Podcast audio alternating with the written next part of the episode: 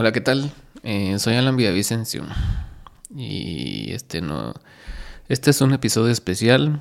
Eh, sin duda no es un podcast. Estaré haciendo una serie de episodios tipo este, solo o monólogos, como quieran llamarle, de cosas que me anden embrujando la cabeza últimamente. Y, y me ha llamado la atención que en muchos podcasts hemos hablado del comportamiento humano y el, sobre todo el comportamiento nocivo de destruir y autodestruirnos. Y sobre todo en, los guatemaltecos, pues, porque, va, soy de acá.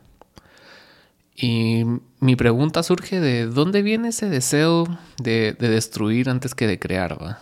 Y si bien muchas veces somos solidarios cuando pasan catástrofes como el Micho como cualquier cosa que pase, pero lo raro es que en el segundo que vemos a alguien tratar de sobresalir o sobrepasarnos o lo que sea, rápido lo queremos traer a nuestro nivel. Vieron los Grammys el otro día, Gaby Moreno ganó, y toda la gente está feliz, pero siempre va a haber alguien que se eche el comentario por ahí que que no le parece y que te da el gran, la gran explicación de por qué a él no le parece y lo que sea. Entonces me acordé de algo que leí y Freud hablaba en su momento de la pulsión de muerte. ¿Y qué es la pulsión de muerte? Pues esa fuerza que nos exige que nos sumerjamos en un mundo en el que el dolor duele cada vez más y de repente se apodera de nosotros una energía que se alimenta con nuestro dolor y se satisface de nuestro sufrimiento. Y puede ser que de ahí venga el placer de las funas, o de hacer leña del árbol caído, como decimos por acá. Por supuesto que hay funas de funas, y solamente estoy hablando de las Mind Light, o sea, no estábamos hablando ahí de, de violaciones ni nada así turbio, tipo Bill Cosby. Pero sí, o sea, es cuando alguien funa a alguien en Twitter por decir cualquier estupidez y, puta, y rápido se monta en su, en su high horse, le dicen los gringos, en su caballo blanco. Y se pone en una posición moralmente superior para criticar a otra persona. Y es así como, bro, Hallenbergo. Y esto parece ser que dentro de la acusación viene la condena, ¿va? En este tipo de funas. Y yo me pregunto, ¿De dónde salió ese sistema tan perverso y juicioso? Porque vemos ese patrón replicado en la sociedad desde tiempos de la CICIC, o sea, recientemente estamos hablando, hasta ahora con el MP. Porque rápido salen las condenas sociales y, los comunicados y todo el rollo así de que no, es que aquel tiene el problema de las firmas falsas y, y pues la investigación no sucedió, pero ya estás poniendo la condena antes de investigar. ¿no? Y aquí me pregunto yo dónde murió el derecho a defenderse, porque por lo visto ya la condena social estaba hecha y ya no había vuelta atrás. Ya si vos te lograbas defender y demostrar que sos inocente, ya era demasiado tarde, porque el veredicto social ya estaba dictado. Claramente, construir algo requiere mucho más tiempo y trabajo que destruirlo, y seguramente sentimos el morbo y el placer por ver a alguien caer alimentado por este ambiente tóxico de redes sociales que difunde más rápido los mensajes de odio que los de amor.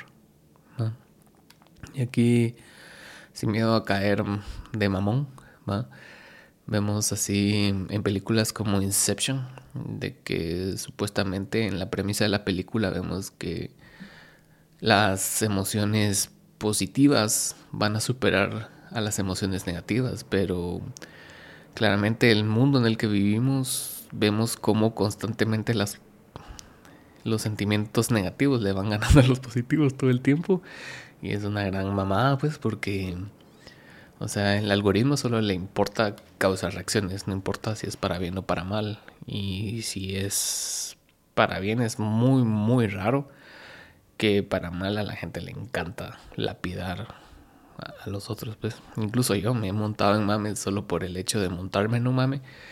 Y, viene ahí de la, de la cultura de destrucción que manejamos aquí en Guatemala.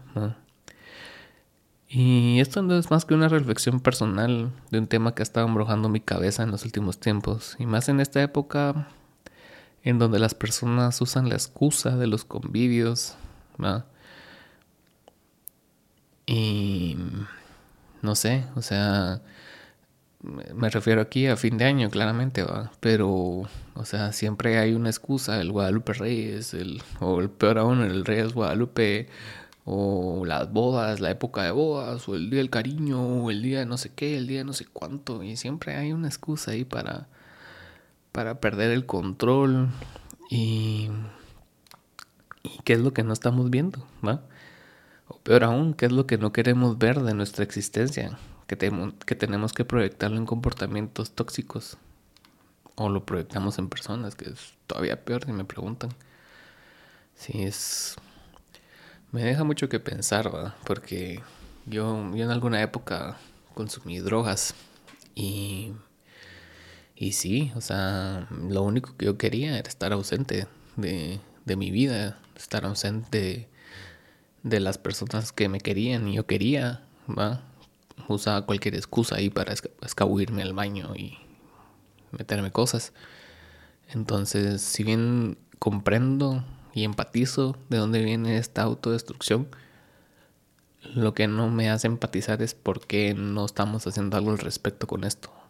Porque porque somos tan miserables en nuestras vidas que tenemos que proyectarlo en estos comportamientos que nos destruyen o en destruir a otras personas.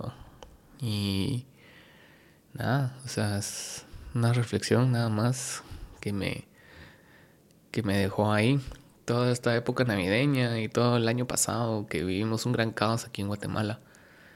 Y realmente considero que, que sí, culturalmente tenemos muchas cosas que mejorar porque si bien nos mostramos solidarios en bastantes cosas, o sea, así como los bloqueos y todo, pero siempre culturalmente está ese esa cuestión que no dejamos crecer a los demás, ¿va? O sea, pasa con los con los periodistas, con los creadores de contenido, que está es un tema que está de moda, que vemos a un creador de contenido crecer y entonces si empiezan así como que no, pero ese no es periodista porque está ocupando mis espacios.